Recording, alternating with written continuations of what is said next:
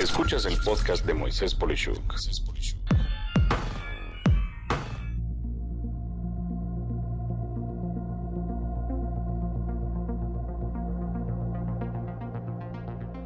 Seguro cuando escuchas hablar de bots, piensas en temas malignos que llenan las redes sociales de aparentes personas que en realidad no existen. Los bots en realidad pueden ser identificados como asistentes digitales y como tal, la idea es esa, la asistencia o mejor forma de resolver algo. Un ejemplo interesante es por darte una idea, Ro o RU en inglés, que se escribe R-O, del sitio Planet Parenthood. Es totalmente en inglés y su fin último es tratar de responder preguntas de adolescentes relacionadas con salud sexual, relaciones y por sí el crecimiento natural. La idea es genial, pues en esa edad a veces no te gusta preguntarle a nadie sobre situaciones sexuales o con tu cuerpo, y Ru ha podido responder con éxito a ese vacío que realmente está muy bien supervisado por especialistas. Si se trata de aprender un nuevo idioma, mi predilección hoy por hoy es Duolingo. Este bot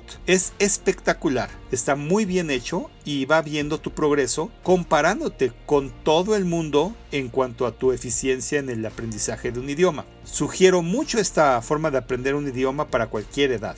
Si se trata de ver una empresa que vende chatbots en acción con su propia tecnología, te sugiero juegues un poco con botsify.com donde de forma inmediata un chatbot te aborda y empiezas la conversación. Te explicará el valor de un chatbot para tu negocio, tu página de Facebook y en sí mismo el cómo se genera un eh, nuevo cliente. Se vende un producto o servicio o se pueden automatizar las actividades. Y podría seguir, pero para este momento, más que múltiples ejemplos, me interesaría ayudarte a decidir cuándo incluirlos o no en tu estrategia de contenido digital. Dentro de las ventajas podemos enumerar que los asistentes o chatbots son inmediatos, ubicuos, basados en lenguaje natural para preguntar y responder, en vez de opciones fijas entre los puntos más comunes. Pero además son una tecnología clave para reducir costos operativos, pues su precio por transacción es mucho menor que tener a un técnico especializado respondiendo en vivo todos los días, todas las horas. Sin embargo, lo primero que debemos saber para diseñar un chatbot es qué servicio vamos a ofrecer y cómo este se convierte en una conversación. Con esto claro, hay que diseñar una experiencia interaccional. Este diseño debe de tratar de llevar al cliente a la conversación que el bot conoce y en la que puede realmente ofrecer valor. Las preguntas del bot, por ejemplo, nunca deben de ser abiertas deben de dar opciones predefinidas para que el usuario no se vaya por las ramas, despistando así al bot.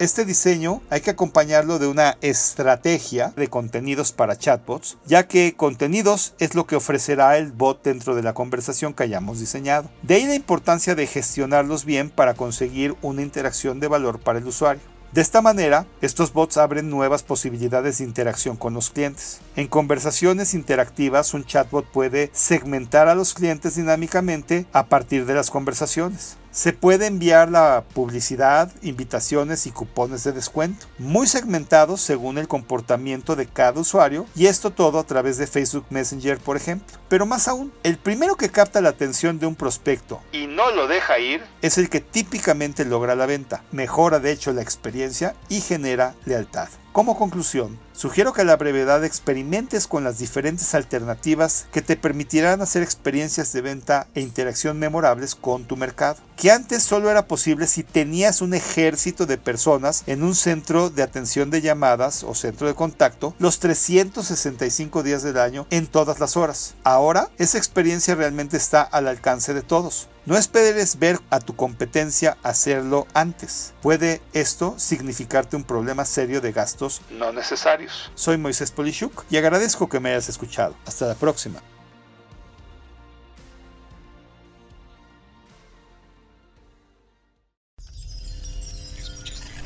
Escuchaste el podcast de Moisés Polishuk. Voz y contenido.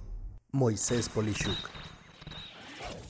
La producción de este podcast corrió a cargo de Pedro Aguirre. Coordinación, Verónica Hernández. Producción general, Dani Sadia.